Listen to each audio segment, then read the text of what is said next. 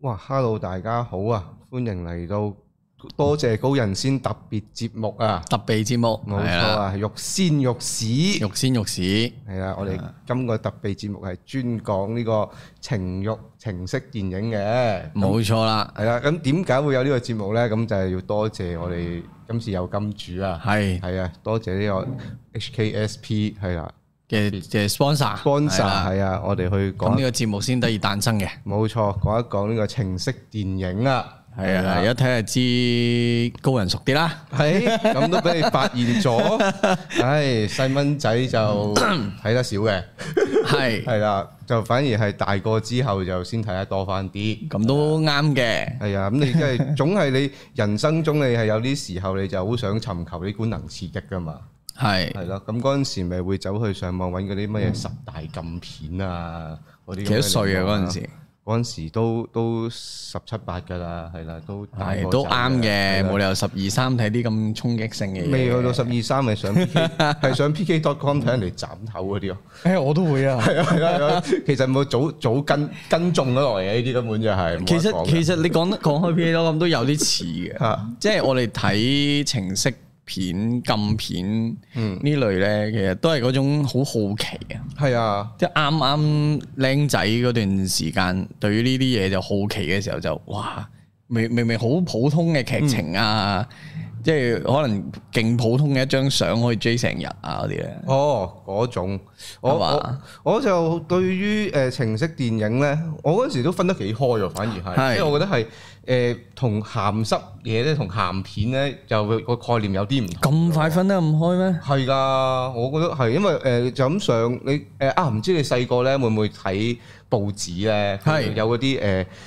電影南極圈啊唔唔係係啊，唔係啊唔係南極圈啊，嗰啲都遲都唔係好冇冇冇得點睇㗎係係係嗰嗰啲係好奇片嘅，你唔會攞個報紙成手油墨嚟嚟打釘㗎嘛，咁係戇居㗎嘛呢個行係為嘅，係咯。冇錯，反而我係想講娛樂版係嗰度咧，佢有嗰啲誒電影嗰啲佢嗰啲日嗰啲叫咩啊？電影嗰啲表啊，即係你有咩上映，今期有咩上映哦係係係。咁佢每日咧都會講今期嗰啲誒鹹濕片咧有啲咩上映嘅，係嗰啲片名咧，我覺得相當之精彩嘅。細蚊仔嗰陣時就會覺得係啊，又係插班女學生，係，啊，係啊， 嗰啲嗰啲，哇！嗰啲真係我諗諗起都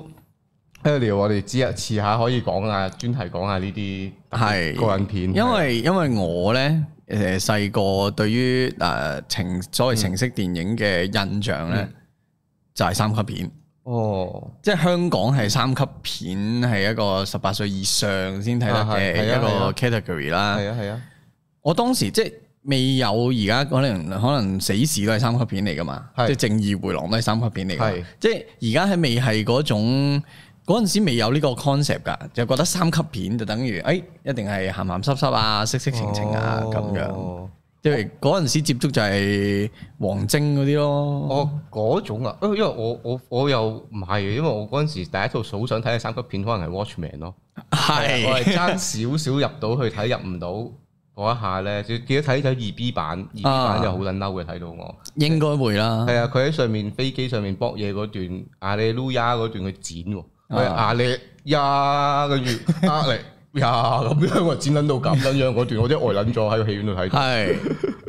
你你對於情色片啊啦，就係嗰種誒，你你其實即係以我嘅認知嗱，聽你咁講，你已經係分得開，就係鹹呃誒，片就還鹹片㗎，鹹片係你有線 cat 八十一嗰啲啊嘛。你點樣分呢？啊誒你點樣作出呢個區分呢？因為嗱，我哋而家美其名，即係即係嘅，近年先有呢個 terms 嘅。係我覺得以前冇咁確認有一個咁嘅情色電影咁嘅，嗰陣時最簡單直接咧，就係因為嗰陣時屋企又有線。係咁你喺四啊一、四啊二嗰啲西片嗰啲咪叫電影咯，咁係即使有露點嘅嗰啲都叫做電影咯。係但係你去到 cat 八啊一、八啊二嗰啲咪鹹片即係一定會有啲 roll 係啊 roller 播住十八歲以上先觀看係啊，會打格仔嘅，要撳密係碼入嘅，咁嗰啲咪係係鹹係片咯。係啦，咁通常嗰陣時再簡單日本嗰啲又可能係叫鹹片，係啦。係但去到中學時期咧，咁就有啲同學仔咧就總係會攞啲 DVD 出嚟咧，大家一齊 share 分享嘅，係啦係啊跟住咁喺人哋屋企咁就睇咗一次，哇！喺咁樣嘅啲西人點解會吉囉柚嘅？ 之後又我震撼，我哦呢啲就係鹹片啦，呢啲即係嗰陣時可能就最簡單就係我哋真係有插入嘅，咁咪係當係叫做鹹片咯，係攞嚟呢個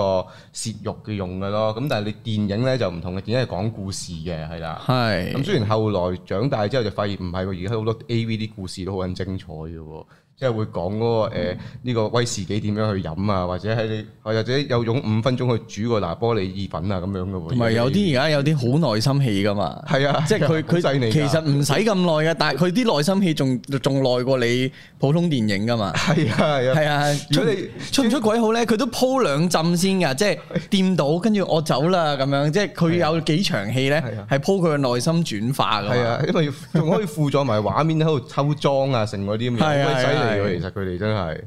誒嗱、我咁講啦，因為我都做過下功課啦，關於呢個節目，即係費事噏出嚟有啲錯誤嘅資訊啦。原來呢，其實一開頭呢，誒、情色電影嘅發展呢，就唔係咁分得咁開嘅，即係冇而家嘅呢種哦嗰種就係喺 Pornhub 你見到嗰啲係 A.V. 同情色電影呢，其實係唔係個界線唔係好明顯嘅，誒，呃其實係嘅。嗯。因為佢哋嗰陣時喺美國啦，尤其是咧，即係係如果講電影發展嘅，始終都係美美國叫做使唔使再啊 roll full back 啲講埋電影開頭哦嘅嘅時間？一夜夜撮到最開頭係講啦，咪啊？電影嗰個發展起初咁樣，佢就大約係呢個十九世紀末啦，二十世紀初左右啦。啊係一九零幾年嗰陣時就係德國啊嗰邊開始就就開始誒、呃都有呢啲咁樣嘅實驗電影，跟住你喺美國嘅話就梗係愛迪生係啦，愛嗯，迪生發明啦咁樣係啦，佢哋誒當開頭咧播嗰啲片咧都係好快嘅，短片嚟嘅。誒一分鐘係內啦嗯完，跟住可能好無聊嘅，一個 picture 睇緊，可能你大家都知道有啲係誒火車埋站啦，啊有有一套就係誒騎馬噶啦嗯咁樣，即係好多呢啲，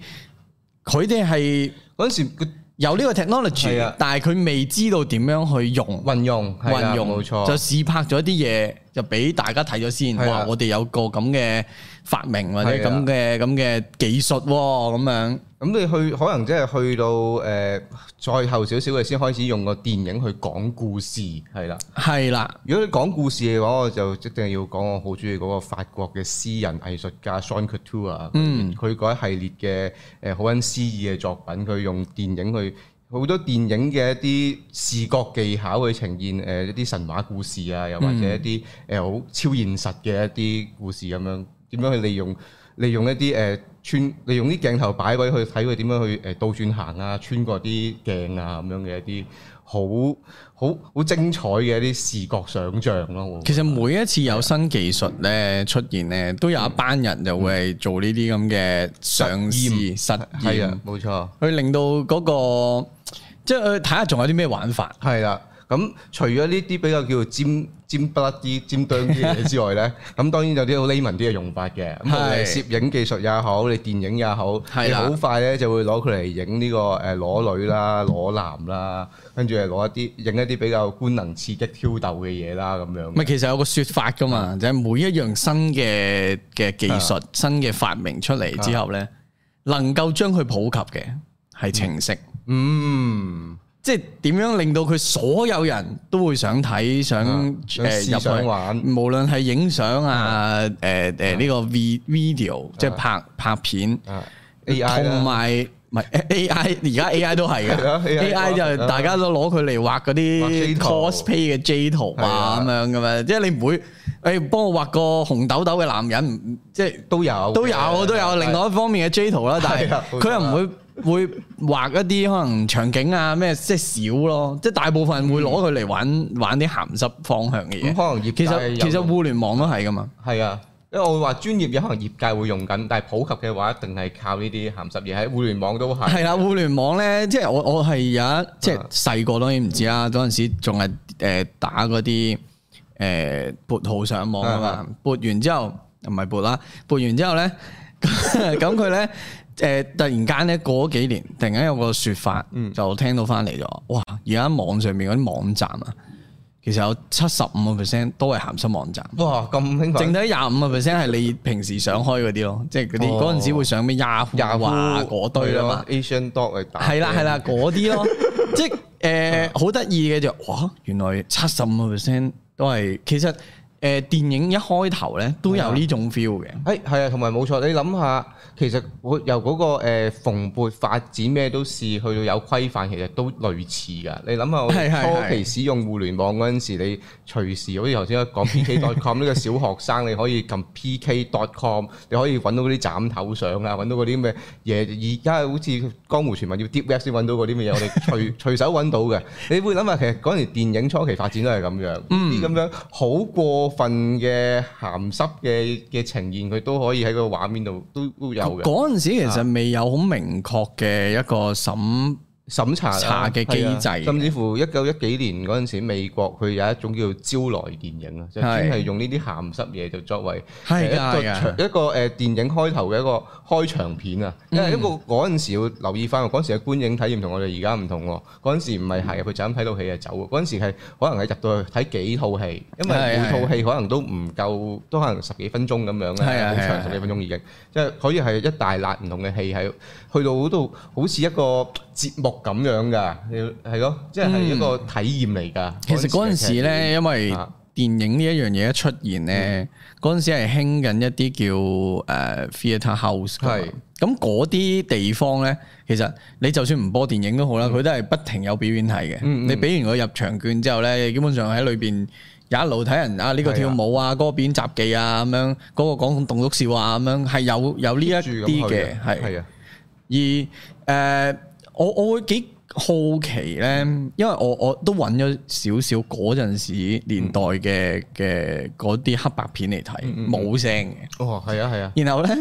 係我我發現都幾得意嗯嘅，即係佢短還短，但係佢咧係每每一套嗯啦，即係譬如今套就係講一個誒、呃我哋去野餐，嗯跟住突然間有個惡有幾班女誒幾個女仔一齊去野餐，跟住突然間咧喺樹林度咧有個惡惡魔走出嚟嗯有。個星星王有出嚟，有個惡魔就出惡魔添嚟啊，但係佢仲要咧以前啲戲咧，因為佢冇收音啊嘛，係啊係啊，佢有一個字卡就係 I'm a devil，哦 Q 噔噔，跟住就就下一場就係佢早埋去嗰度剝佢哋啲衫咧，哦白底黑字嗰啲，係啊好中意係啊嗰啲㗎，好中意好中嗰啲意㗎喎嗰啲，跟住咧正啊我睇睇下，哦我話誒好簡單，冇任何鋪陳啊，因為你嗰陣時你菲林都貴噶嘛係啊，即係你要講緊係拍。誒十分鐘已經係好天價嘅嘢，或者嗯你真係要有電影公司或者 production house 去去 back up。嗰陣時啲誒藝術家自己玩呢啲嘢咧，佢就係拍可能三分鐘、三四分鐘或者十分鐘內啦，就講嗰一段嘅古古仔嘅嗯啫咁樣。嗰陣時咧係好多呢一啲好，我覺得幾，我而家睇翻都覺得好爆炸性嘅嘢咯。嗯，嗰陣時係誒冇冇性㗎，我會話係， 例如例如誒，我有我都幾中意嘅一套叫嗰啲默片啦，啊就叫《安德魯之犬》，係就係誒阿 Dali 有份嘅，即係超現實主義畫家嗯 Dali 有份嘅。咁嗰套嘢係誒呃人盡可夫嘅，可以話係佢其中一幕係好出名嘅，就係、 生勾勾就戒隻眼咯，唔係假嘅電腦誒、呃即係唔係電腦，即係可能特技嚟嘅，特技啊化妝唔知點做到嘅，就係、就係、戒嗰兩隻眼，跟住你有冇懷疑疑過真係真？流啲嘢出嚟咯？應該就唔係 嘅，係啦，應該就唔係嘅，以我所知係咯，咁樣咯，即係我會我會咁講嗯啦，就係、電影呢樣嘢，大家當時都好奇啦。即係喂呢一嚿嘢我點玩啊？嗯咁再加上情色電影呢一個主題，其實再係引發觀眾嘅好奇更加多。係啊嗯即係你睇你睇 poster 或者點，哇有個誒、呃金髮美女嘅時候，你會你你你會睇呢一套。嗯，多過睇一個普通人可能煎隻蛋咁咯，即係係啊係啊煎蛋記咁樣。另外另外一邊係人肉三文治，咁你會睇人肉人肉三三文文治治係啦，係咯即係嗰件事係你你會希望響戲院或者電影，啊即係電影就係一樣好。我哋而家講咧就係一個好幻想嘅世界，或者滿足你慾望嘅世界啦。嗯，嗰陣時其實就係用緊情色電影，就係呢一個好幾幾幾強嘅勢頭嘅。係啊，同埋你諗下電影初期發展，其實佢哋要需要金錢嘅先至可以越嚟越靚噶嘛，係係係先精進到噶嘛。咁你點樣可以揾到最多錢咧？咪用呢個程式電影呢、個呢一樣嘢咯。其實去到嗱講得啊嗯太遠啦，或者翻翻嚟六七十年代咧，就係講緊話程式電影最爆炸係啊嘅時間啦，即係七八十啦，主要係啊係啦。其實誒六十到尾七十開頭已經好癲噶啦係，跟住七八十咧基本上就再加埋之前嗰啲 hippies 係啊亂咁嚟啦，跟住好多 rock 友又反叛啦，總之所有嘢爆炸性咧啊，令到嗰堆電影咧你係睇落哇係唔係都即係有陣時嗰堆好電影咧係好正經都好係啦啊，佢就特別有啲都要加啲加啲入去元素入去嘅。誒呢個可以講下係喎，因為咧係喺美國嗰陣時咧，三十至六十年代咧，其實喺呢個電影業界咧，一路有一個叫做誒 Hands 曲啊，海斯法則。係係係，我知講。乜嘢咧？就係、誒叫做大家好多片商嘅互相嘅約定，嗯就係有一啲題材嘅嘢就唔可以拍，嗯拍咗就算拍咗都唔可以出咁樣嘅。咁但係呢一個咁樣嘅誒約呢個曲咧，佢一開頭係包括啲誒、除咗啲。誒、血腥嘢啊，誒、sex 嘢之外，譬如嗯可能同性戀啊、誒、黑白通婚啊呢啲誒嘢都唔可以拍嘅。但係去到後來啊慢慢佢就越嚟越放寬啦，當然係鬆到去到誒六十年代，其實已經叫名存實亡啦。因為六一年出咗一套嘢叫做《洛麗塔》， Lolita，嗯後尾力克佢拍到叫《洛麗塔》，咁係你去到連《洛麗塔》都可以上畫嘅時候，其實你乜鬼嘢約章啊咁樣係咯， 把鬼啦呢啲嘢。其實嗰嗰陣時嗰啲約章其實都唔係冇法律效力㗎。係啦係啦係啦。。我記得係嗰陣時唔知邊一間好似派拉蒙打破咗。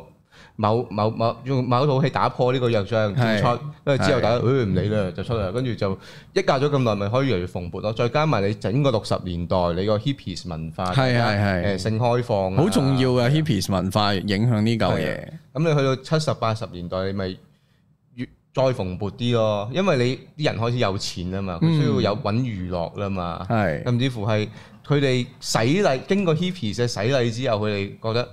呢個世界好多嘢係唔同咗㗎，佢哋就將喺嗰個十年裏面嗰啲得着。去轉化出嚟咧，你會發現你唔單止係誒、呃美國咯，即使你日本，日本嘅七八十年代嘅日活電影，亦都係一個最蓬勃嘅、最實驗、最聲色犬馬、色情咩都有嘅一個年代嚟嘅咯。其實嗰陣時睇咧，就即係而家如果你揾翻啦，七八十年代嗰啲睇咧，其實嗰陣時無論係設計嘅嘢又好啦，誒誒、呃相片、電影、歌嘅歌詞，嗯，好我諗講係最開放嘅時間，係即係對比起而家。真啊！你諗下邵氏嗰陣時嗰啲戲都過 過過分啦，可以話叫做係喐啊啲啊露點，揈下揈下咁周圍走嘅已經喺係度。啊，同埋將嗰啲即係搞下數又 OK 啊，嗯即係即係雖然嗰個古橋段係好耐之前㗎啦，但係係拍到出嚟，係啊，或者大家去去去睇呢啲情色電影嘅時候，會會見到一啲其實嗰嗰堆真係好個題材上係好誇張。麥當雄呢個要 咪即係喎係佢佢由一掀開呢個靚妹仔拍呢個魚蛋妹開始，已經係話俾你聽呢個世界唔同咗嘅。其實好誒嗱咁講啊，其實七十年代之前咧，其實大誒呢、個嗰嗰陣時嘅社會或者係誒、呃、電影上面嘅規範咧，其實係冇年齡限制嘅，係即係冇冇對於誒誒幾多歲應該先接觸性呢樣嘢，其實嗰陣時都其實未有分級制添，係啊，冇啊！呢一樣呢，其實就係要講啊。頭先講好蓬勃，好似好美好咁樣。係係係其實佢有個陰暗面嘅。係喺嗰陣時，翻翻去又翻翻美國荷里活，嗯即係三由三十年代去到六七十八十年代都好，其實有無數嘅誒、呃演員都係喺呢個制度底下都係受到好多剝削啊，係甚至乎係好多不必要嘅性嘅裸露啊，甚至乎係誒、呃被塑造成為一個誒、呃性嘅模樣咯，即係例如。即係好似上次我有講過咧，就係話誒，啊唔係我係私底下講嘅啫，係啊即係誒喺美國咧，大家唔知有冇用過曼秀倫敦、曼秀雷敦嗰個牌子啊，man do it 啊，係啊，薄荷膏啊咩嗰啲咧，咁佢係仲有個細蚊女噶嘛，係係細蚊女着住啲護士樣噶嘛。其實呢個係形象係咩？呢個形象係來自呢個美國三四十年代咧一個誒、呃、電影嘅 icon 嚟嘅，可以話係嗯嗯佢咧一個呢、個細蚊女咧喺嗰陣時就係係誒一一個好出名嘅或者好紅當紅嘅美國嘅演員嚟嘅。嗯喺嗰陣時嗰幾年之間，佢拍好多套戲，而好多套戲咧，佢都係以一個十零歲、咪九歲、八歲嘅靚妹，嗯就係同一啲誒三四十歲嘅，甚至乎去到六七十歲嘅男人，就係有好多誒、呃、曖昧嘅關係，同埋鏡頭，同埋一啲誒、呃故事咯，係啦。我諗聽緊嘅應該會覺得好難想像到呢件事。係啊，但係嗰陣時佢係極受歡迎喺美國，係去到邊都係拍晒手掌，大家係會為咗呢個細蚊女入入場睇嘅啲戲係。啊但係又但係又咁講，嗰陣時嘅荷里活咧，真係诶、呃你大部分當紅嗯捧得出嚟嘅女明星啊，大部分唔過廿歲，係嗯啊，即即係係佢哋最紅、最掉出嚟、使最多錢去捧佢哋嘅時間，全部係未夠廿歲。呢個有有啲啲可能十六歲已經拍第一套戲，但係已經有嗰啲比較情情塔塔係啊、啊拉拉扯扯嘅鏡頭嘅。已經遲添㗎，十六歲嗰啲叫做系係啊保守啲啫，係啊費事講到咁，大家去揾你睇。我你呢個近代最出名咪波基小斯咯，其實嗯，係咯，即係十三四歲走去拍《青青山湖島》啊，唔着衫咁樣，即係呢啲咁嘅戲，唔係好耐之前嘅咋，都係。嗰陣時未有分級制，其實诶、呃美國嘅分級制，甚至法國嘅分級制，都好遲先出。美國就會誒、呃都六六幾六八年之後，起碼係係，係啊我記得就六幾至七幾係咯。啊係啊係啊，香港甚至去到八幾添，八八八係八啊八定八九。係啊好先出後現係即啊係我原來係細個係可以冇任何規範地去有呢一個入戲院睇入戲院啊睇呢係啊嗯啲情色電影或者呃血血腥啲嘅電係咯影，係冇分級嘅咁樣咯。你諗同埋諗翻，其實就好多我哋細個睇嗰啲戲咧，佢講嗰啲舊年代啲細蚊仔嗰啲生活，佢哋咪就會尾隨啲大人就入去睇戲，係係睇嗰係啲戲係咩戲咧？你點會有正經戲嘅？其實誒，我我嗱，你問我啊，我唔係睇得好多，嗯即係甚至近年你話突然間有一套，我我連嗰套《性欲》係咪叫《哦性欲》啊？性欲即係兩個修女，係係，我都冇睇。哦，呢、一個都值得睇嘅。我會我會覺得我唔係刻意去避開嘅，啊但係好似近年係特別少呢類型嘅創作，可唔可以咁講咧？亦都都唔係嘅，我係會話，但係可能近年係嗰啲主流嘅嘢係比較個個宣傳比較強勁啊，嗯掩蓋晒呢啲比較嘥啲嘅嘢。如果同埋誒，其實呢啲嘢一路你唔係主動去追尋嘅話，其實你都好少會接觸到嘅。但係其實七七八十年代我聽聞就係好誇張噶嘛，啊哦係、主流咯嗰陣時嘅因為我我揾到個資料就係佢話係唔知七幾年美國荷里活係可以話有五分之一嘅票房嗯係呢、一類情色電影嘅係咯，即係佢哋貢獻出嚟嘅咁樣咯。係人嘅口味唔同咗咯。嗰陣時大眾喜歡消費呢啲嘢，去到而家誒，其實近近十年其實佢都對情色嘅消費就唔係冇咗嘅，但係從男性轉咗去女性嗰度啫嘛。不過都幾幾難想像嘅啊，即係嗱當啦，而家有套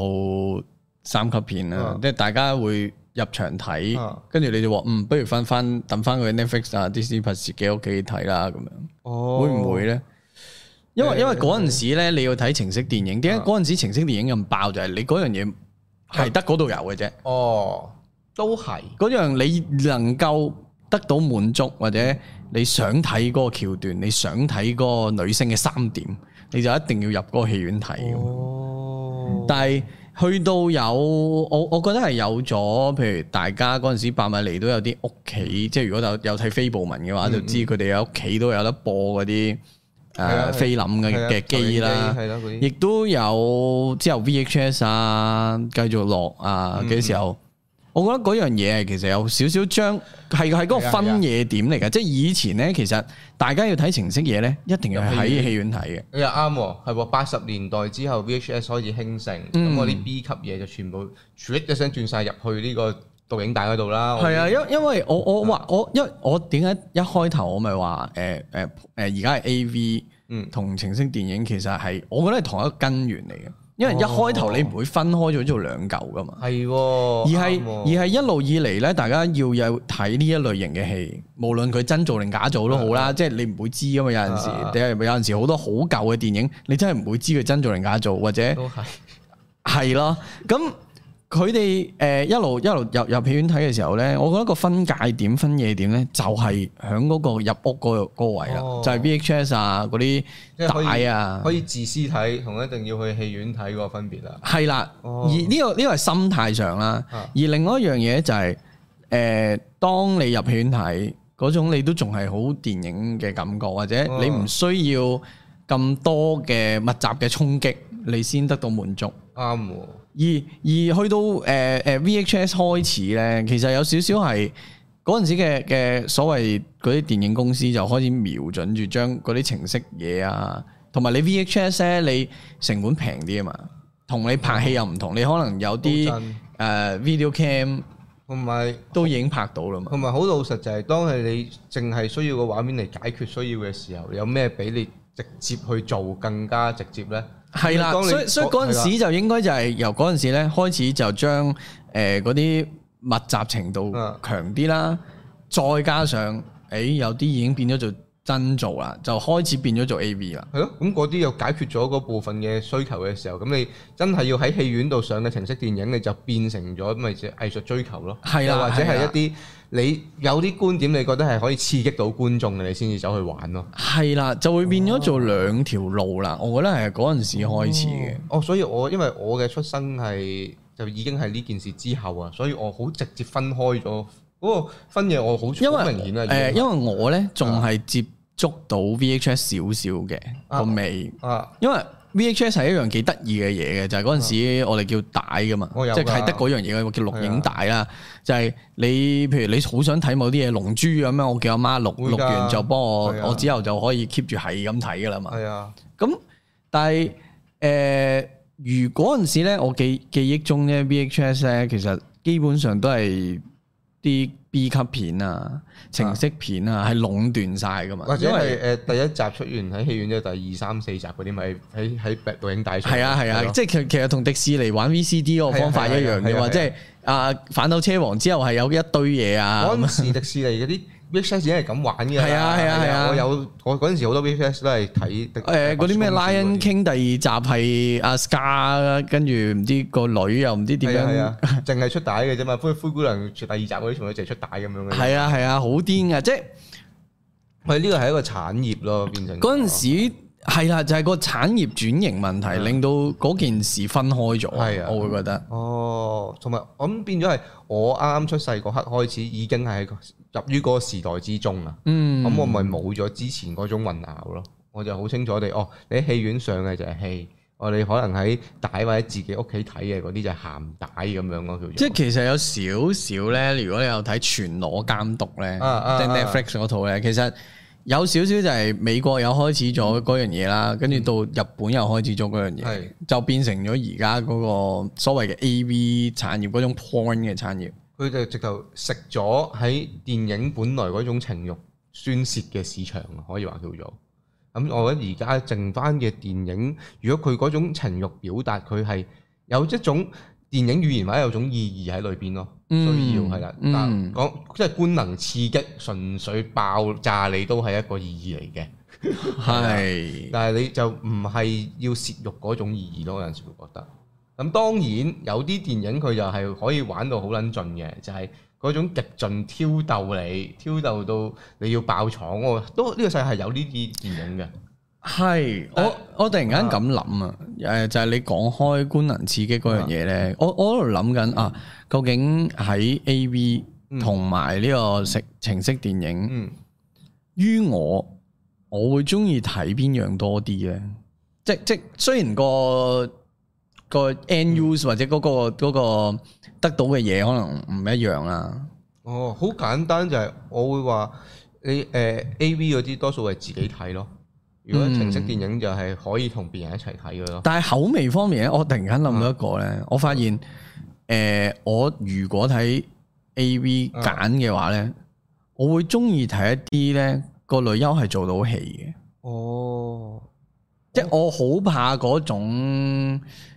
好直白，乜都冇，哦，好假，我中意睇素人喎，反而調翻轉。係係啊，即係我想，如果係睇 A V，我想睇真咯，係就唔好演戲俾我睇咯。但係有陣時嗰種演戲咧，可能就係、誒，如果我睇情色電影嗰種嗯咧，即係你需要個女生去俾到一啲咩幻想空間你嘛。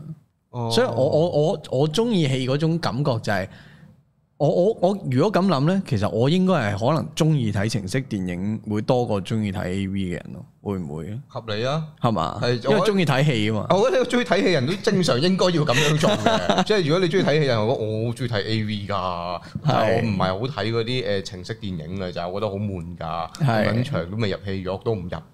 嗰啲就鹹濕佬啦，咯，你又唔可以咁標籤㗎嘅，你哎又 唔唔好可咁以樣標先籤。啦。 我我會覺得誒哎唔係咁好咯，不過情色電影都好好多種，都係即係我哋啊有好多去款去研究呢一嚿嘢嘅時候咧，我發現嗯誒原來都好多種類，係啊而且亦都好多我哋唔知能唔能夠歸納入嚟嘅戲啦。冇錯。即係你情色電影最簡單，你可以分為佢真係講鹹濕嘢，嗯一話係套戲有鹹濕元素，已經係好唔都唔可以話好唔同，但係已經係可以範範疇涵蓋多好多嘢啊，變咗做。係啊即，係如果你淨係講性愛嘅係為之含誒呢個情色電影，咁可能唔係太多，即係有限數。但係你話嗯如果包含埋性元素嘅話咧，你就恒河沙數嘅啦，可以話係你都。嗯嗯，可能接近一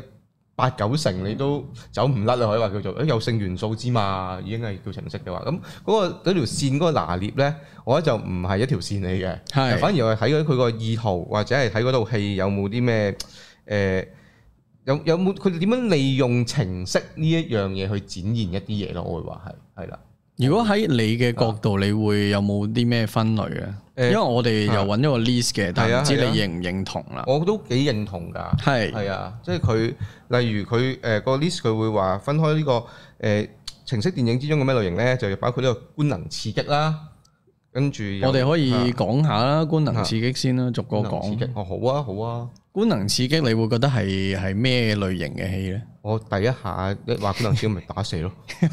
哇打蛇喎、咁樣我即係嗰下就係、係誒呢個要歸咎翻於係我即係好早期去接觸呢啲所謂溝片啊、B 級片啊，係係或者叫誒、即係三級片啦。我係就由呢個咩嗰啲咩十大禁片開始接觸起啊嘛。嗯十大禁片人好交流嘅，即係好多戲其實都唔係話特別好睇嘅。係即係例如《索多瑪一百二十天》咧，即係個個講緊到曉飛咁樣樣啊啦。係講緊套戲好唔好睇？誒普通啦，本書咧 或直頭本書真係可以唔睇就唔需要睇㗎啦。其實竟然係本書再差好啲，悶㗎，其實佢真係舉世無為都講，佢成本書佢係真係吉囉有多過吉屌閪㗎，係啊，佢講晒每一咁都個係其中一樣官能刺激嚟嘅係啊講晒每個唔啱你啫。講晒每個主教個屎眼有幾有幾有幾有幾大喎，跟住有幾多條毛佢啊 CM 嚟計㗎喎，好撚誇張㗎喎，唔係淨串嚟㗎喎，嗰陣時法法國串好似係唔知唔知佢點好好樣，癲喎呢好個。撚癲嘅殺得後著真係傻鳩啊條友。但係打蛇都好撚癲啊！打蛇係啊係啊，都好見 㗎。但係精彩喎打蛇，佢呈現咗嗰個年代真係曾經發生過一啲事喎，或者係當時仲發生緊嘅喎。係啊，因為因為我當然啦，覺得嗯有陣時情色電影嗰個界線咧，其實誒、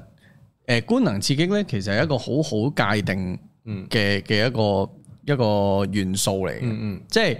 例如究竟你要拍情欲戲，嗯即係我哋如果睇開戲嘅都知，有好多種拍法㗎係嘛啊。即係點樣埋牙，點樣誒鏡頭點樣喐，究竟用啲咩代表啊佢裏邊嘅嘢咧？有啲人會用啲好意象嘅嘢啊，有成噶嘛，依有啲好真實噶嗯，嘛。係啊，以打蛇做例子啊，係打係係蛇最出名嗰一場情慾戲就係講佢綁咗個誒後生仔，係嗯啊，咁喺嗰條板凳嗰度。就係豬咁綁緊住咗，赤裸就搬入去間房度，俾個腦帶去享用咯，係咯，然之後就又蠟燭又滴蠟啊咁樣嘅，係啊，好刺激湯豬咁喎！聲好刺激㗎聽到都覺得好刺激，係咪好撚香豔啊？ 聽到都覺得好刺激喎。係啊，即係呢一種咯，嗰陣時睇嘅係，因為官能刺激其實係咪嗱？誒、有有一個講法啦，就係、會唔會就係令到你挑起你睇嘅時候，哦有你個性慾啊，有嗰個熱血澎湃嘅感覺，就係嗰種感覺咧。咁我於我嚟講又唔係喎，嗯我睇戲嘅官能刺激，我係要睇啊，我想睇你去到有幾盡，你會俾咁到即啲乜嘢係一個我睇概念上嘅刺激，係啊，佢要刺激到個精神咯，好似頭先咁嗯樣，無啦啦捉個細蚊仔，咪即係捉個後生 仔，係啦，小心啲講係嘢啊，啊乜板凳綁住吉囉 柚係！FBI is 係 watching 啊，滴 you。埋蠟咁，哇咁撚刺激， 咁都無啦啦你整場咁嘅戲，仲要係我蠟燭點解蠟燭啊？因為老大生日啊，大佬係唱住生日歌推入去嘅，大佬你明唔明講下幾撚爆啊？呢啲咪本能刺激咯，哇，係意識上喎呢個。係啊，我係覺得呢啲所以所以個人我我頭先咪後都都問一問你，我話誒，我如果我嘅諗法，啊官能刺激會唔會係一種誒嗰個橋段，嗯嗰個 specific 嘅場景，或者嗰個冇可能發生嘅一啲情慾關係，嗯會唔會其都係一種官能刺激？即係我應唔應該擺呢一類嘅電影擺入嚟呢？譬如我哋冇試過誒 three P 嘅話，哇！我睇 three P 嘅電影。啊嗰種 3P 帶俾我嘅感覺，我幻想出嚟，哎，佢拍咗出嚟俾我睇，嗰、個就係官能刺激，可唔可以咁講咧？都都係嘅，其實嗯即係好似感官世界嗰啲咁樣啊，失樂園嗰啲咧，即係係屌你偷情你未試過，大家都冇試過咁樣，佢呈現咗俾你睇，好撚刺激喎！咁你係係從嗰種係你獲得一啲你未感受過嘅情感啊嘛，而喺嗰度獲得快樂啊嘛，而你唔需要負嗰個罪疚啊嘛，係係咯，呢一個係都絕對算係一個官能刺激嚟㗎。咁咁可能佢打蛇就都有啲人都係咁樣諗嘅。但係而家會唔會拍官能刺激嘢會再窄咗咧？因為大家睇嘅嘢都太闊啦。我我覺得呢啲就係對於創作者嘅考驗啦。 係呢個我又想舉第另一個例子啊，係係係近年我睇過係將呢啲性愛或者誒誒、呃官能呢呢一種挑逗詮釋得最靚嘅一套戲，嗯叫呢個《火口之二人》嗯係啊日本片個導演係荒木經惟嘅徒弟嚟嘅。係係係啦，咁呢套戲講咩咧？就係、講一個男人誒、呃，從呢個東東京翻鄉下嗰度就讀個住咁樣啦，然之後佢個堂細妹咧就就誒、呃就嚟揾佢係啦，咁佢一開頭好似兩個好似互相扶持，即係冇咩，純粹係阿哥翻嚟咁陪下個妹咁樣啦。咁點撚知幫個妹買撚完個個誒電視之後咧，就打 K 輪就搏嘢啦。係啦，咁咩事咧？原來呢個堂兄妹咧，佢哋曾經係喺東京嗰陣時咧，就係住過一排嘅，然之後極盡荒淫，大家都回味嗰種關係，但係某啲原因啦，跟住應該係要斷絕呢段關係啦。堂妹決定咗返鄉下嫁人啦，跟住呢個堂兄就失意喺東京一排之後，最後都係因為冇得撈，就返咗去鄉下之後就一見翻呢個堂妹就一發不可收拾。乾係柴遇着烈火，係咁搏，係咁搏，係有地方搏到就搏。哇！屌你老味，嗰啲畫面係挑緊鬥到咧，我可以稱之為哇！若果你孤男寡女獨處一室，你兩個睇呢套戲咧，真係唔搏都唔得，係啦。係。因為啊咁咁佢嗰種呈現會係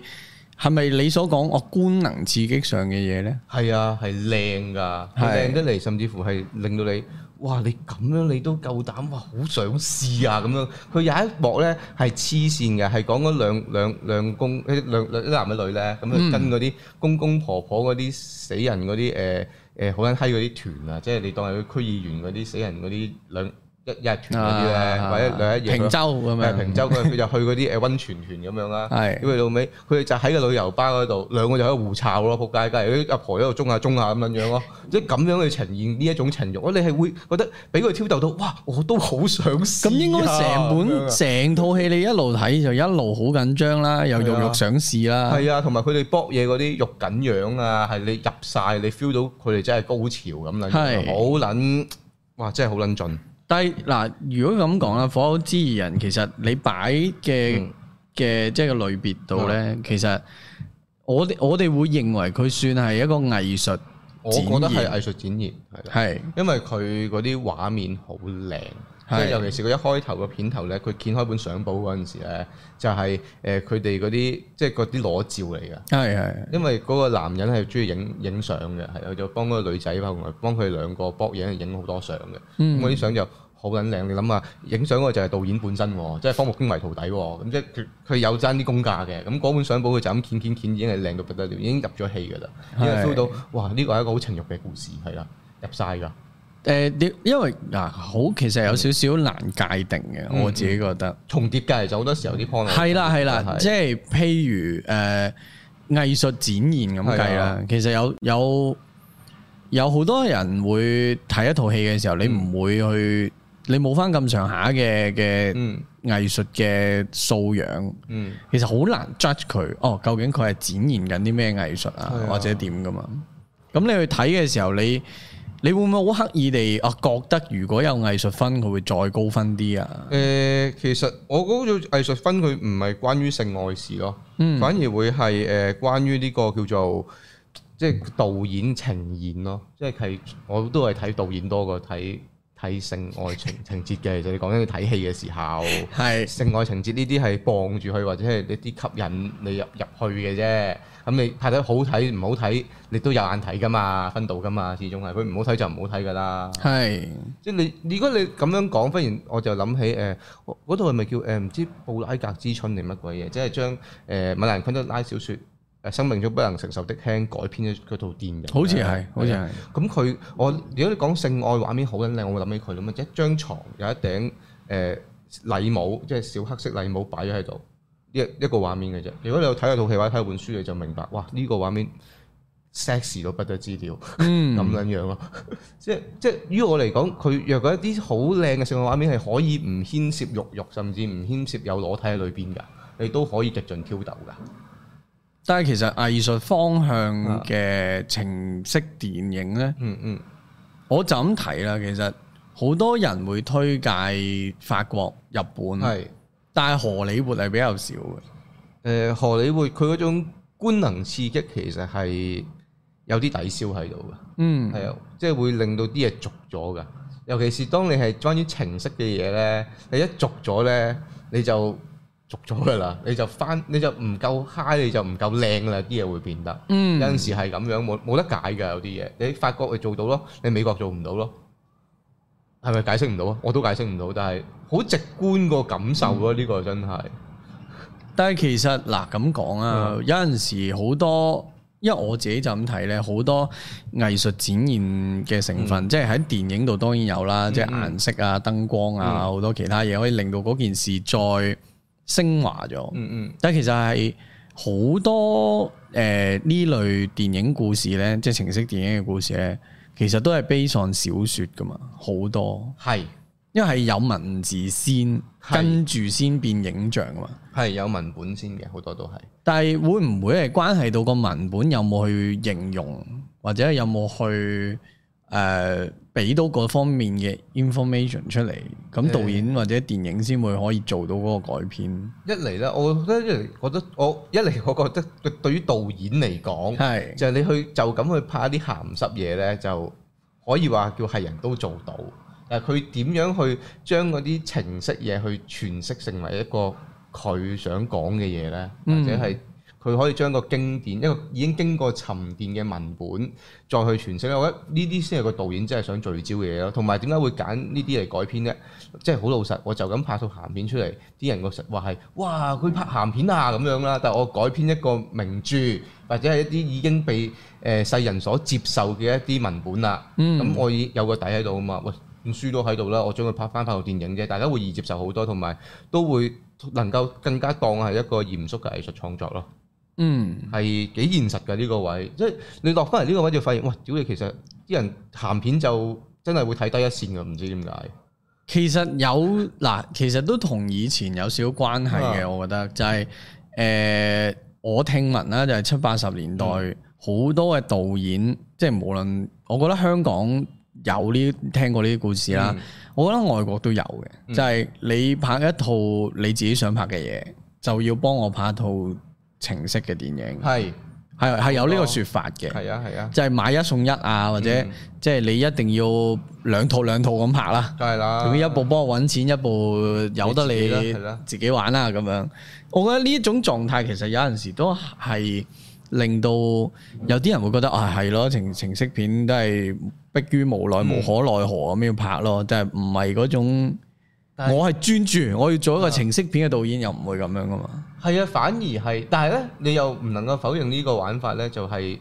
誒設咗個限制俾啲創作人人咧，係係令到佢哋更加有個幹勁嘅。即係例如頭先講日活電影咧，佢哋咪就喺呢一個限制底下，我就係要佢老細要你拍鹹片，要你拍啲嘢我就要拍鹹片，我都要拍得勁靚勁好睇。係啦，我要有咁樣實驗嘅，有實驗精神喺裏邊嘅，係我要係彰顯到我嘅精神喺度嘅，嗯即係呢一種咯，都係變成咗另一種反叛咯。而呢種反叛，我覺得係誒誒點講咧？即係個程式嗰個元素可以話冇，但係你話如果嗰個樣嘢唔係發生喺程式電影上面嚟講，又可能發生唔到啊！因為程式電影呢一樣嘢本身就帶有一種反叛叛逆同埋一種即係不為世所用啊！咁咁你當你係同是天下人落人嘅時候，你嗰個幹勁或者你借呢樣嘢嗰個爆發就更加順理成章，更加勁咯。但係我會覺得唔係所有程式，即係唔係所有導演啊都識拍程式電影。哦，咁就當然呢、個啦呢、個係好，我我會形容為程式電影，我會好睇氣氛嘅嘅嘢嚟嘅。係啊，即係嗰個導演，如果佢唔係一個浪漫嘅人，佢唔係一個捉到嗰陣曖昧，即係譬如你要拍曖昧，咁、嗯你都要知曖昧嗰個感覺。係喺個氣氛啊，嗰陣嗰陣味出嚟嘅時候，究竟講呢句講呢句對白講唔講，嗯講同唔講已經係即係你講咗，基本上你就係你唔浪漫，係啊你唔啱啦。係啊係啊，你講嗯忍住唔講，講兩個字，唉，擰翻住面，可能嗰種表達手法先至係呃係捉到嗰陣精髓。哇！你咁樣講，忽然間諗起我如果細蚊仔最，我覺得最性挑逗嘅一係個係睇過一個一套戲或者一個一個一個畫面啦，係其實係 Eva 咯，我想講。嗯 Eva 裏面咧，郭成美同嘉慈去開房嗰段啊，啊，佢成段嘢佢係講佢兩個飲醉酒啦，然之後就喺度街度漫步，下一幕就已經係入咗酒店房噶啦。但係佢成間酒店房咧幾個定鏡嘅啫，就冇誒影到人樣，冇冇裸體嘅，嗯佢最多係影到腳嘅啫。咁嗯但係佢就係幾個長鏡頭，誒影住床頭個玻璃杯，影住床尾，影住誒個廁所，跟住就要加持同美利走喺度講嘢，然之後再有啲聲咿啊啊咁樣咯，跟住就完咗咯嗰段嗯套戲，跟住就 Fly Me to the Moon 咯。我想哇，點解可以咁撚勁嘅？我嚟睇我感覺係點解你呈現一出一個床戲一場性愛鏡頭，你可以咁撚勁嘅？嗯嗰一嘢我係震撼咗我㗎，我覺得誒鹹濕嘅嘅電影或者即係你鹹你個有色情元素喺個喺個情節裏面，你唔代表係淨係鹹濕咯，你係表達緊啲嘢咯。你兩個加持同郭成美，你你唔係搏緊嘢嗰陣時，點會咁樣傾偈？你點會有呢個狀態？大佬你必須要發生，而佢嘅呈現就係咁樣恰到好處含蓄得嚟帶點挑逗，然之後係令你有無限嘅想像。我覺得係哇，what the fuck！咁當然啦，佢梗係冇經費啦。如果唔係點會三個三個畫面做晒嗰度成五分鐘起伏㗎？咁你認唔認同？可能誒、呃真係去到大師啊啊，其實都應該懂得點拍咧。誒，因為因為嗱，就咁睇翻個程式電影個 list 啊，嗯又或者一啲經典啲嘅名字啊，嗯唔難發現呢，有啲比較出名或者即係享負盛名嘅大師呢，其實佢哋拍嘅比較偏向程式啦，又即係唔嗯有啲電影你係好難界定佢 exactly 係咪程式嘅，嗯有啲就可能係偏向程式嗰邊嘅作品呢，嗯，其實都好好睇喎，即係佢會好拿捏得好好喎咁樣。哦，咁我係諗起 Kubrick 嘅即刻就係呢係啊個呢個係好第一下彈出嚟係嘅啊，因為 Kubrick 人生都要拍過兩套三級片啦，係都唔如果你嘅暴力嗰啲唔止嘅，你仲講鹹濕嘅話，係一套叫 Lolita 嗯係啦，另一套咧就係佢晚年即係最後一套咁滯就係呢個誒，I Y 大 Eyes Wide Shut 係大開眼界，大開眼界，嗰套其實好老實兩套睇完咧都唔能夠令我有任何性衝動 嘅，係啊 冇嘅。 ，I Y shut 真係冇嘅 點，挑逗我，唔玩鳩我大佬，佢仲要攞路啫嘛嗰度。係係嗰個詭係，異氣氛，如果你扯得起旗嘅話， 我我佩服佩服，我唔係好想認 識你， 有少少有啲你唔好俾我知，係啊啦係誒嗱，其實 I Y shut 有嗯有一個 say 就係話佢誒，即係呢度個分類都好重嘅，就係反映。社會狀啊社會狀況況，即係一套程式電影點樣同反映社會狀況拉埋一齊嚟講咧？哦。呢一個咧就本來係收費嘅，但係呢個位我真係唔介意講少少俾大家聽。可以係啦其實咧，如果睇翻成個 I I S Out 出嘅話咧，佢係隱喻咗誒、呃嗯你而家所見到嘅嗰啲誒女性嘅販賣啊，或者叫做誒、呃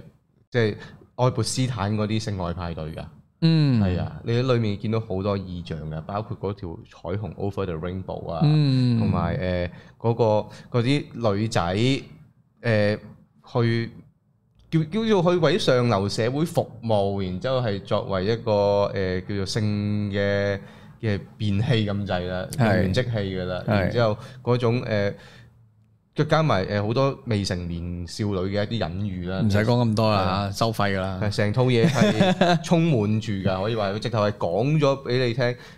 喺呢套嘢九九年啊，大約係嗰個年代啦，好似係係啊。係差唔多，誒未到係二啊，，寇比力克拍完之後就瓜老襯㗎啦。嗯喺拍之前佢就話要呈現上流社會嘅真正嘅面貌。係啊係咁瓜老襯之後，嗰個江湖傳聞呢個 cut 就唔係佢個 final cut 嚟嘅。我有懷疑過佢有肯定有剪過，即係係啊剪走咗啲比較再衝擊啲嘅嘢，甚至乎係有個講法係成個 cut 已經係唔見咗，呢個係佢嘅 Kubrick 嘅剪接師用佢憑佢印象用剩餘嘅素材剪翻出嚟嘅嘢嚟㗎。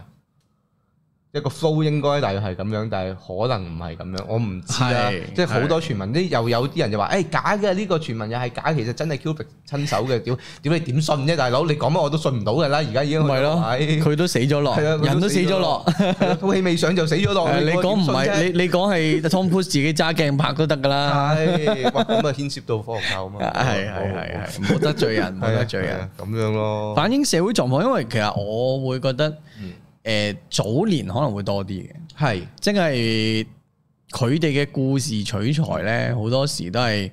誒誒貴族嘅方入啦，即係以前佢哋譬如哦法國電影咁啊啊，其實佢哋有一堆咧，當真係誒誒一啲古裝啲嘅咧，其實係拍緊嗰啲嘢咯啊，，其實麥索里尼拍呢個索多瑪係一百二十天都係㗎。係啊係係 原係作係法國貴族啊嘛，但係佢就搬咗落去納粹啊，同埋日戰嗰陣時嗰啲嗰啲人啊嘛，佢都係比喻緊嗰個社會㗎嘛，甚至乎打蛇都係㗎。甚至香港嗰堆都有有一堆都係係啊，咁嗰啲樣咩。三郎啊、強姦咩其實啊都係？啊啊啊！慈禧秘密生活啊，係 P C 啊，點咩係啊，豆豆係啊，又嚟啦係。啊，慈禧秘密生活一定要提啦，滿清十大酷刑啊，咁樣係啊，呢啲男人數大邪術啊，係啊，好多十大係啊，咯，全部都係十大。以前以前興十大，而家興四個字啲港產片，唔知點解。十大好啊，十 大，遲啲會再跌啲咁講啊，啊，係啊大把嘢分享啊。港產片呢真係都幾多，啲冇即係錯港產我接觸多啲嘅，即係係老實，因為誒由細到大由細到大，跟住又你譬如法國啊、美國嗰啲，你唔係而家呢個網絡年代，你點揾翻係咯嚟睇？冇可能啊，點知㗎？冇可能啦，揾翻嚟睇真係。係啊，因為嗰嗰陣時有陣時真真係因為我睇咗本書先知，哦原來係有拍過套做戲嘅喎咁。係啊係啊係啊你，好少話會知道有套咁樣嘅戲嘅咯，即係以前如果啲信息唔發達，係咯。其實反映社會狀況，你如果嗱照咁講啊，嗯精裝追女仔都算，最係嘛都算。即係某程度上係反映緊呢一堆嘢啫嘛個。Girl Next Door 都算你係啊 g i r l s Next Door 都都 算㗎，即係好多呢啲位係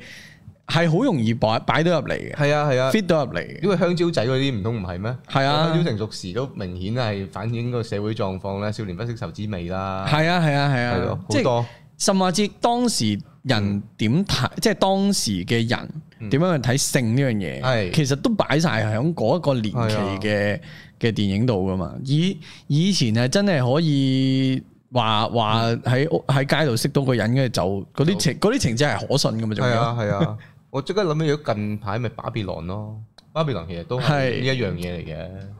誒我未睇，你未睇啊？我未睇都你睇咗啊啦我都未。但係聽明都係頭嗰頭半套戲都相當之荒淫無道嘅，好似話都係係啊。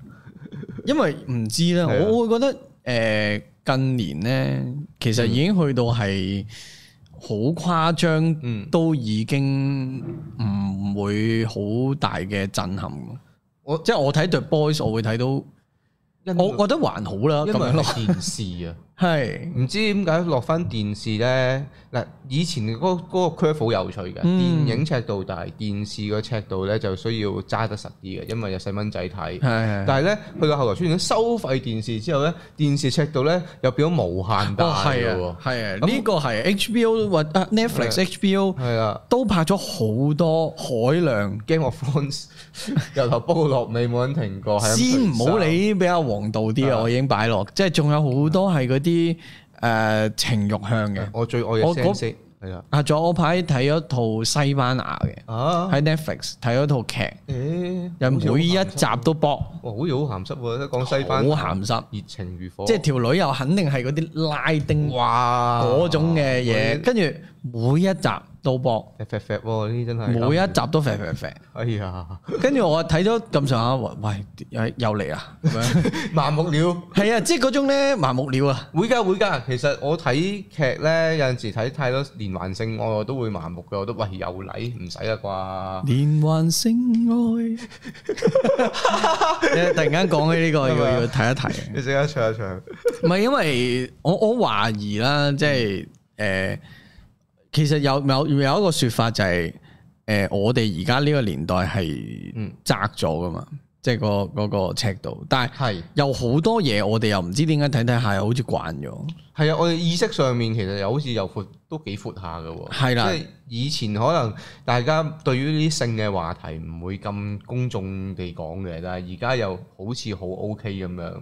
即係以前即使畫面呈現得好暴露，但係你嘅口講都係該會落，咦咁樣㗎嘛。即係以前嘅诶、呃香港有一段時間有啲女明星係真係會露點啊，即係徐若瑄嗰啲，你會睇到佢露露點噶嘛。係但係而家咧，阿、阿、我記我最大記憶就係嗰個阿 Dada 響低咗喜劇。係就咁透特點啫，嗯都已經俾全城人即係會講啊，哦會提啊咁樣啫。我話：，誒，我哋嗰個尺度都幾得意，而家好撚跳 㗎，但係同一道戲講緊屌女仔啊，冚家產你啊，乜係啦撚嘢啊？係啦，你飛釘啊咁撚緊係張，啦你屌女仔冇嘢啦，依家笑喂都好唔撚健康嘅呢家嘢好咯，不健康啊！係咯，即係我會我會覺得啊幾得意咯，即係反映社會狀況呢個真係有排傾。我會覺得好多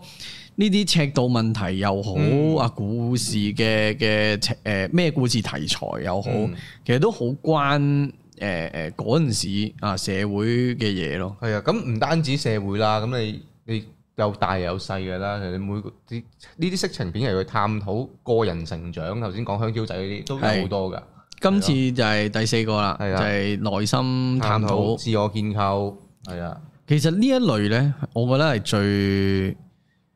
嗱，如果係我嘅話呢，我係幾中意呢類嘅，係，哎咁你要試下睇啦， 因為我睇戲好角色向嘅，啊，就係、呃你唔好即即係唔好齋搏，嗯嗯。又或者唔好俾啲好天馬行空，你覺得好耶嘅橋段我。嗯我會覺得嗰個人點睇呢件事，即係譬如佢由 Oh my 未 God 嗯接受到呢個 VP 到接受 VP，啊，嗰個過程係點？你拍到俾我睇呢，我就會可能會覺得好睇啦。哦，咁你要試下呢一套啊啦，我就要將來介紹呢套 Last Von Trier、Last Von Trier 嘅《聖上人》。係係啊，我相當點解呢喜歡嘅呢套嘢係我當年喺電影節睇嘅，係啊。嗯咁電影節都要都要長飛，佢分咗上下兩集，好撚長兩集，加埋成五個幾鐘頭啊，嗯加曬佢。嗯嗯係啊，咁佢講咩嘅咧？其實佢就係講一個女子同一個男子，一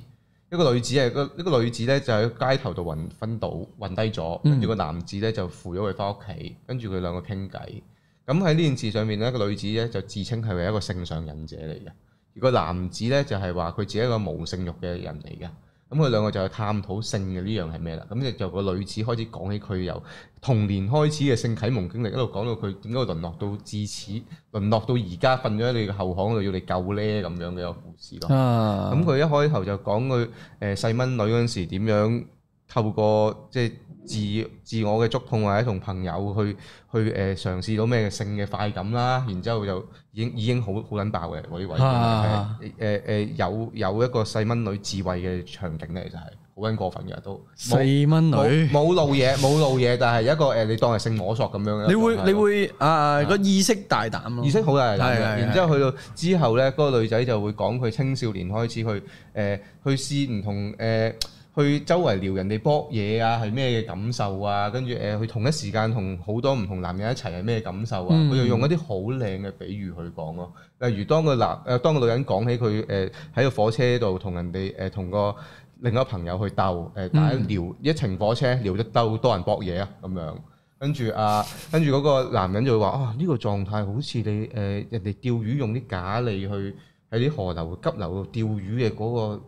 嗰種、呃、挑逗啊咁樣喎。因為講起話同好多男人有同一時間誒嘅性生活嘅時候，就話啊呢一、個又好似嗰啲誒巴哈嗰啲好多唔同聲部嘅音樂喎咁樣，即係佢用嗰啲好多唔同嘅比喻好理去性 rational。係啦，你就去去對比翻嗰個女人就係好性慾、好情慾、好好好貼地嘅嗰啲狀態咯。但又可以一個好理對比性一個對比嘅狀態係啊去去去 describe 呢我樣覺嘢。得自己我覺得好靚嘅，跟住嗰個講個女仔由誒三十歲前、三十歲後又係一個分水嶺，跟住又牽涉到去嗯誒宗教嘅比喻啊咁樣咯。即係你話三十歲前你就係誒追求性愛快活嘅，你就好似東正教嗰一種誒唔即係唔係苦行嘅。但係啊你去到三十歲之後，你忽然之間發現自己冇咗性高潮，你要去揾翻性高嗯潮呢樣嘢，你走去試 SM，你就係一種用苦行，好似誒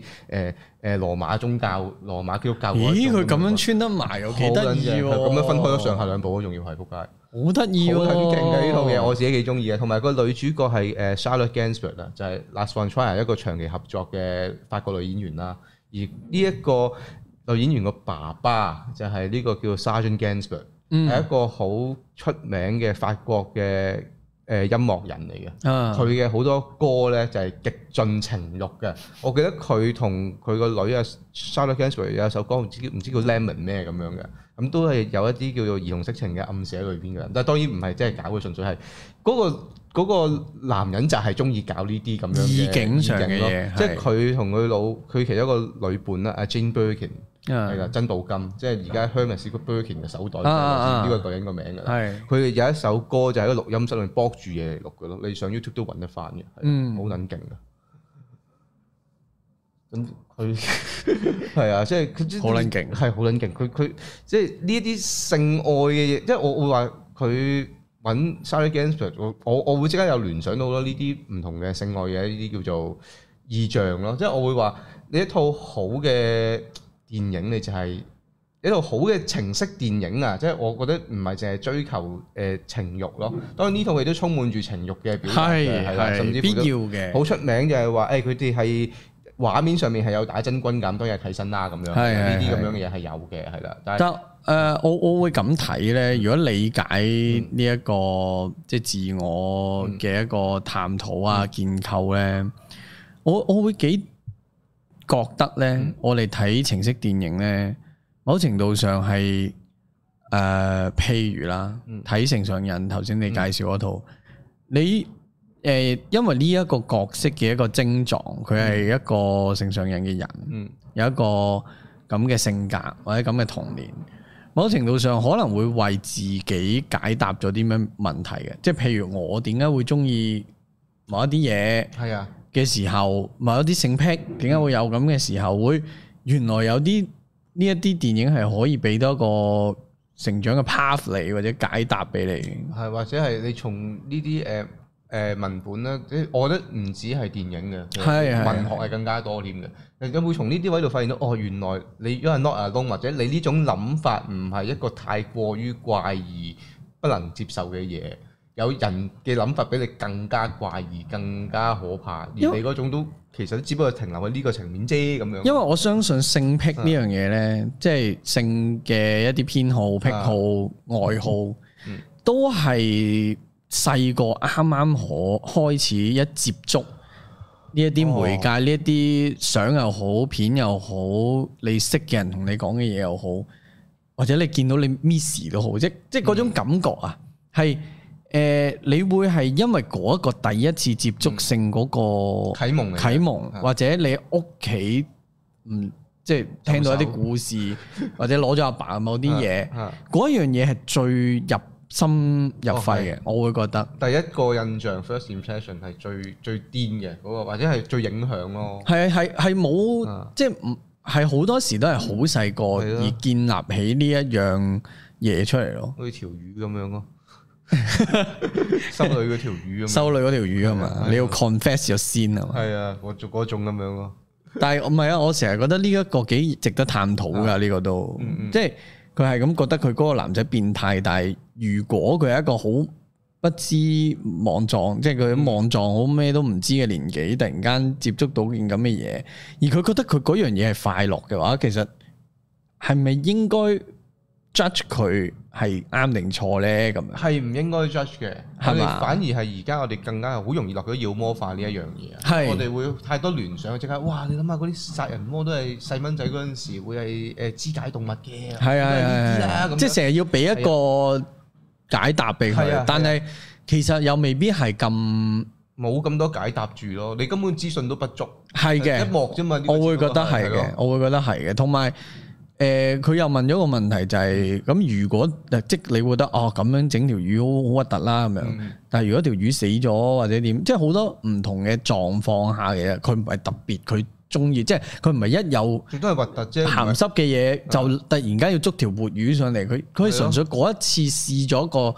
佢覺得舒服嘅嘢就記咗入心啦。係啊，佢應該咁，我我會話呢單嘢最多都係核突啫，佢都唔係變態，唔算係係咯。咁咁罪無可恕嘅嘢咯。唔係係咯，啱啊！即係若果嗰個唔係一個生物，係一個死物嘅話，可能成件事會冇咁大家冇咁反應大㗎。啊係係噶，啦，如果佢哋攞住個人形菇筍做呢件事，塞咗個醃到好撚臭咁樣，你唔會覺得你最多 ill 咁樣，最多係咁樣嘅啫嘛。你唔會話哇你做乜撚嘢啊咁樣，唔會噶嘛。但係你如果係一條魚咧，大家就會去到呢個狀態啦，係啦，我我會覺得其實好多人都唔夠膽同人講自己有啲性邊係啦性癖或者係㗎。有啲咩偏方面嘅喜好。係噶，好老實喂，其實你講你話自己中意奶腳啊，都俾人，誒奶腳誒笑啊咁樣，你係困所以我擾所以我佩服成哥㗎，哦佢阿薇亞嗰個係咁話自己中意腳趾嘛哦你，即你係你中意咪啊會大聲講出大嚟誒，佢佢係真係好大聲嘅。咁又唔 使。你中意我啊，唔係好想知，雖然有唔係我我我，因為我自身都係有少少誒，係、因為唔係 爭啲俾你陰到，即刻話唔係誒，我係因為我知道自己細個睇過啲乜嘢，嗯哦而我知道我點解而家中意啲嘢某啲嘢咁樣，樣。哦係噶，呢個反而係一個幸福嚟，我覺得係，係係啊因為你知道自己中意啲咩啊嘛，唔使摸來摸唔使摸索啊啊，係咯，啱啊。咁都係好事咁但係我又覺得，即係性呢樣嘢又係可以 keep 住摸索落去嘅，好多咩都可以試下嘅。嚟嘅，係啊，係即係嗱咁講啊喺呃誒誒 BDSM，啊即係我我自己啦，幻想唔到嘅，啊，即係誒、喂痛嘅喎。哇！你要試下睇性上癮啊，真係。係嘛？真係要，係啊，即係佢理解嗰嗰種痛係其實點樣轉化為係啊，佢後半 part 咪其中一段就係講佢咩冇咗性高潮啊嘛，啊啊佢要去啊！揾啊嘛，佢其中一個方法就用 S.M. 同痛去揾咯，係講佢嗰種心態。但係成功揾到嘅。誒都叫有嘅，我反而想知性上癮套戲咧，啊嗰個男仔有冇突然間撩起到個性你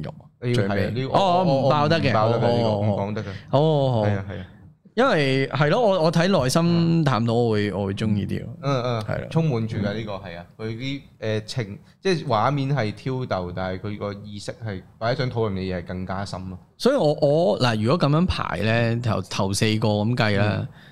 我我會幾中意，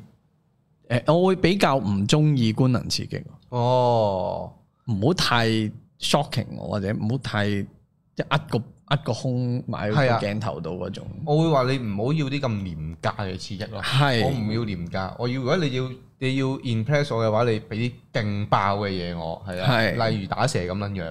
係啊，咁我就 OK 啦。講嚟講去都打成。係咪唔係，我近排啊入咗場睇個《黑太陽七三一哦》，雖然佢唔係情色電影，但係算唔算情色電影唔啊算嘅，唔算因為嘅，我哋傾咗好耐，就係嗰好個恐就係嗰個剝削係哦 啊，嗰個位，究竟係乜嘢為之？誒點樣先去到情色咧？啊係啊，咁樣剝削到咩地步啊嚇？究竟係點樣嘅剝削？佢就係、哦情色片，定係佢純粹嘅剝削，定係殘即係嗰啲殘酷嘅殘酷刑片咁樣？ movie 係啦係啦嗯，即係嗰個界 Sam Raimi 線其實又係好好模棱兩可嘅，係我或會覺得者有啲重疊位咯，係係係即有啲情色片屬於剝削片，但係唔係套套剝削都係情色嘅，大佬喂你睇。又或者佢剝削佔大部分情色嘅少少係。啊，睇你睇七三一，你睇得到扯旗，真係唔好同我講 嘢，真係唔可以，真係唔得啊！唔好意思啊，我話真係。咪其實七三一個啊個挑戰都幾勁嘅，即係啊即係嗰嗰個視覺又好，或者嗰個意識上又好。尤其是係我我唔知大家睇戲咧，得我我自己睇戲係你喺畫面度，你有陣時你分到嗰啲係真係人 pass 定係 pop 屎嚟㗎。即係你黑太陽出山嗰啲裏面明顯係真嘅嗰啲係死人嘅肢體嚟嘅，大佬，你嗰個我唔感唔夠膽寫包單。嗰個感受係特別強烈㗎。但係裏边呢，我覺啊得某一啲有動物嘅場景呢真㗎，係真嘅真，㗎我我我自己咁覺得啫。係係真㗎，誒、都都都九成確定。咁咁嗱，咁我突然間講開呢、個诶情色電影，你會覺得真做同假做，係啊真做有冇必要性呢？突然間講到呢個位啦，真做冇必要性啊！我會喺藝術追求，即係若果你個鏡頭你冇得就，你係啊要如果有得就佢都真做嘅，咁就男女演員 O K 嘅，咁要睇佢哋情感表達啦，嗰幕係咪真係要去有冇去到嗰個位啦？嗯如果睇到嗰幕，我真係 feel 到，哇！你兩個真係好去到好盡喎，我 OK，呢度係好勁嘅藝術表演模式。即係嗱係你要明白插入呢一樣嘢呢，誒、喺劇場其實反而係會出現嘅喎。當然你未必真係真係男女嘅插入啦，但係有陣時你攞到啲性器官，然之後做咗一啲類似嘅性行為嘅嘢，係喺劇場裏面係都唔少嘅喎。係係嘅啊，哦特別係啲細劇場，係啊，實驗啲外國啲嗰啲咯，係啊。係嘅，咁所以喺即係喺呢個層面上面嚟講，我都係嗰句，都係藝術藝術性藝術性行先。若果你個你嗰個真實嘅真實嘅性交或者插入係有嗰個需要嘅，或者係你出到嚟個效果係好靚，跟住佢出翻嚟。誒、男女主角都同意嘅， 嗱呢一個位真係好撚 tricky 佢呢個年代，即係男女主角係可以唔同意㗎，出到嚟以前嘅一個年代係話嘅，啊係嘅。咁都，我覺得呢個可以再遲啲講開某啲戲嘅時候再講，係啊絕對係，因為香港都有呢啲所謂嘅個案出過嚟嘅。霸王硬上弓啊嘛，嗰啲而兩又或者誒、呃男女主角冇啊間接否認，亦冇間接承認，啊都有嘅，係咯，好唔安樂嗰啲咯，係啦。 咁我覺得遲啲可以係啊再深入啲講冇呢個。錯。誒，佢最其實最尾咧誒啊類型裏邊咧，其嗯實有一個最我覺得最最最最難分啊嘅嘅嘅嘅嘅元素咧，就係其實佢係作為類型片裏邊嘅其中一個元素。啊！呢一個係最難嘅。係啊，呢個就好似你誒睇 Hunter 你。六個獵人係去到最後特質係，即 係咩啊？上面五個係都唔係，嗰啲咪特質係咯咁樣，咁乜都係啦。咁樣咁咁多閪，係啦，咁都係咁樣嘅。咁多閪。係啦，即係佢呢個作為類型片元素呢個，其實你諗翻有邊一套冇啫？即係其其實基本係上啊嗰一套有情慾部分，係啊。但係佢同時有其他嘢，啊咁就已經係啦有我屌你星河戰隊，你都有除衫沖涼啦，仆街咁樣，算唔算係有情慾元素啊？係情色咯，要去到。要佢有情色啊因為！我我嗱，我突然間諗嘅，如果真係要符嗯符合到呢一個第五個 point 嘅話咧，本能係其中一套。啊，絕對係。本能就係嗰種佢如果齋賣懸疑嗯感咧，佢又未必可能而家咁咁經典嘅。啊，而佢點解會成為經典咧？就係佢嗰陣。沙朗史東咁。沙朗市係東嘅腿啦係啊，嗯腿間嘅嗰陣黑色嘅區域啦，啦，同埋嗰陣，因為佢個老老實地講，未有人拍呢個動作之前，嗯冇人會將呢個動作，其實個動作唔除咗程式之外，佢表達咗好多嘢。嗯，佢表達咗佢對於控制大局，嗯或者對於警察嘅不屑，好、多呢啲嘢就係佢覺得佢自己高過佢哋，層階級上又可以已經有個分別喺度。其實嗰個動作係表達緊好多嘢，但係係啊好多人會覺得啊抹頭抹鼻啊揈腿咁樣，但係嗰陣情色味咧加咗入去咧，其實係幫到個角色嘅。係升華咗成件事。係嘅令到佢咁講咁多好理論或者好概念嘅嘢，即刻落咗地啊！即刻係有一個實正嘅嘢喺度。哇！屌你老味，你一個女人嘅嗰個性就係嗰個武器，啊啊啊嗰樣嘢係係咯好即刻一嘅穿過晒 through 咗，通咗，正嘅嗰位係。你突然間講起武器，我又覺得我要提一提啦。我港產佢你我嘅港最愛我港產片最愛啊啊！嗰陣時 VCD 年代就係睇個原子武器。啊，原始武器係啊，我講完之後咧，佢係咁話啊，係好熟喎。跟住我話嗯嗯，張慧儀啊，不得了，張慧儀真係係啦，以前係好多呢 一係類啊幾挑戰你、衝擊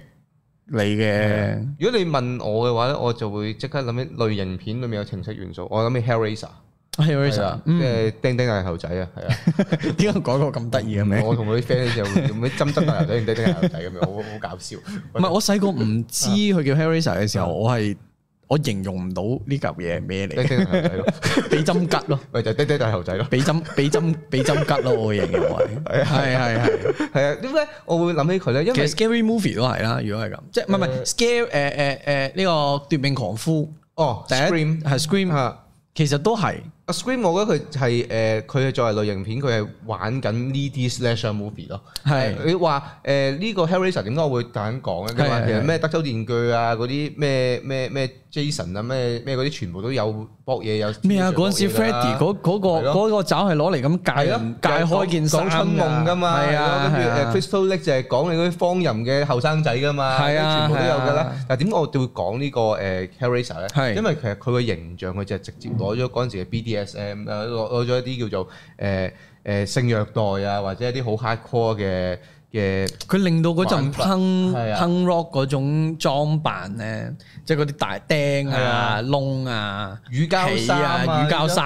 啊呢啲呢啲就其實就係佢嗰一啲叫做誒比較偏激嘅或者 SM 嗰啲標準裝備，啊啊啊佢將佢轉化為一個恐懼咯，係咯。然之係後佢將誒性痛苦轉化為歡愉，係啦。即係呢套戲就係咁樣講噶嘛，即係佢啊捉點解捉啲人落嚟要要受酷刑咧？因為佢哋開心啊。係咪揾針吉？吉佢？係咯，呢個係 S.M. 嘅一種吹到極致嘅一種變化嚟㗎嗯嘛，可以話係，即係佢成個意象，佢所有嗰啲 bloody 嘢就係個本身個大個骨架個精神就係來自嗰種 S.M. 嗰種嗰嗰種嘢咯，性虐待嗰樣嘢咯。都其實好多戲係可以將情慾嘅嘢放咗入去嘅，係而轉化得好好。係啊，絕對係多不勝數啊！多不勝數，呢個又可以講到，譬如西片嘅時候，係啊要嗰一集講可下能又要數冇錯數一大堆啦。係啊，基本上頭先即係嗰嗰一堆 B 級嘅 bloody movie 嘅每一套都有咁 滯咯，即係可以話叫做都係係啊，啊其實有一期咧，好多戲都係好刻意地去挑戰緊，因為嗯好多戲喺八十年代醖釀緊個古仔嘅嗯時候，或者九十年代頭嘅時候咧，仲試緊好多呢啲 limit 上嘅係啊嘢。點解咁中意有啲恐怖片咧咁中意玩黏液咧？嗯嗯。啊，點解要咁誒誒啊？譬如又係講 A- Alien 個佢個設計，嗯係啊點解要伸多嚿係嘢嚟啊懟你咧？跟佢個日形狀點解係滑潺潺嘅一個頭咧？跟住嗰個蛋點解係咁似係啊，個你個西門嘅係啊啦 西門吹雪吹雪嘅咧？咁樣即係啊好多呢啲流行文化，其實唔多唔少咧啊，都係嗯有呢一種。我我我會覺得係情色加換味。係啊，去再創作或者演化嘅一啲嘅一啲藝術向嘅係嘢啊，咯。同埋即係你最能夠 eye catch、最能夠衝擊到個主流價值觀嘅就係用呢啲離經叛道嘅嘢咯。而係啊創作者亦都會利用呢啲嘢作為一個武器。而唔係一個單純嘅性挑逗咁簡單，係就係衝擊你嘅眼球嘅啫。嗯你你係唔望啊嘛，除衫攞跑你就望，咁我咪攞跑咯。嗯就係咁樣呢一個概念咯。所以喺呢一啲情色電影裏面，其實你可以揾到好多誒、呃、電影嘅一啲某啲嘅雛形啊，某啲好撚正嘅嘢，有咗反叛性質啊！有陣時我哋點樣反叛嗰件體制嗰件事嗰啲規例咧，得出嚟嘅嘢係最好睇、最 juicy 好嘅。睇嘅嘢係就喺裏邊，我會話。呢嗯，啲呢啲不受規範、自由生長、最 organic 嘅嘢，裏面生出嗰啲就係最好嘅嘢。冇錯係。啊，好啊，咁我哋今集就哦哇！我哋今日都講好係耐啦，啊，先嚟到呢度，我哋已經定晒之後講咩嘅。冇錯啊，哇！淨係有一集淨係講香港有排講。係兩集喎，先嗰個可能係啊，我覺得要講兩集，要講兩集香港係都幾得意嘅一個，同埋我哋接觸比較多啲咧，熟係啲，啊冇錯。我可以講耐啲，系啊，好，咁我哋今集呢個肉鮮肉屎嚟到呢度，肉先肉屎啊！我哋啊兩個一齊作㗎，我作咗個肉先，我係肉屎，係啦，啊唔係，我係肉絲，我係肉屎， 我係肉絲肉絲肉屎咁樣，好啊，太夾啦，太係啊夾好啦，啊，嚟到呢正度，經啲，正經好啲，肉先肉屎啊嘛，講係啊講歷史啊嘛，冇錯，OK，係啊，喺度再一次多謝 HJSP，係啦，多謝你哋，多謝，好多謝，大家收睇。好，下一集再見，下拜集拜，再見拜拜。